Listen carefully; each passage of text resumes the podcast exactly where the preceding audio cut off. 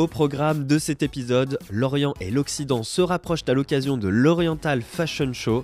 Eva Queen s'associe à Jennifer, Victoria's Secret touchée par une nouvelle polémique et Suprême prend feu sur le web.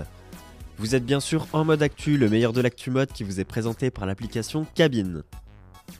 On commence aujourd'hui en vous parlant de la 34e édition de l'Oriental Fashion Show.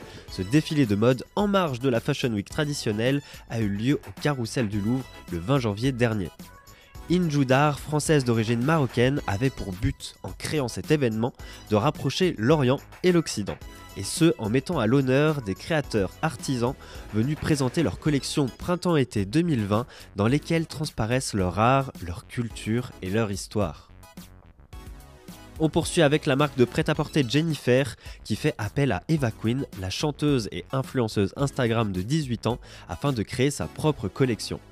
Inspirée de son style personnel, la collection sera disponible en ligne et en boutique à compter du 11 février.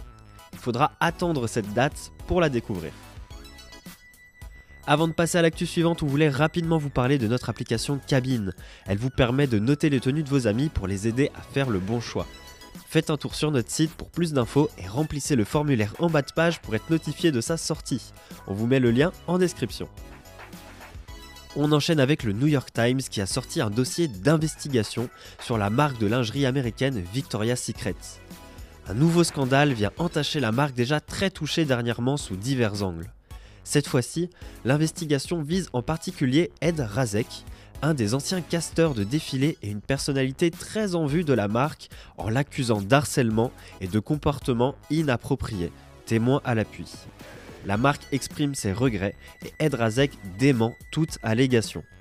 On vous conseille de lire le dossier complet pour avoir connaissance des nombreux rebondissements de l'affaire. On vous met le lien en description. On termine ce en mode actu sur un nouveau type de vidéo qui a vu le jour il y a peu et qui affole la toile à juste titre. En effet, les vidéos montrant des personnes en train de détruire des habits de la marque Suprême se multiplient sur les réseaux. Rappelons que la marque a toujours adopté la stratégie de la rareté en dévoilant une fois par semaine quelques articles que les clients s'arrachent. Victime de leur succès du fait du peu de stock mais également très convoité car hors de prix pour bon nombre d'entre nous, Suprême est toujours au cœur du battement médiatique.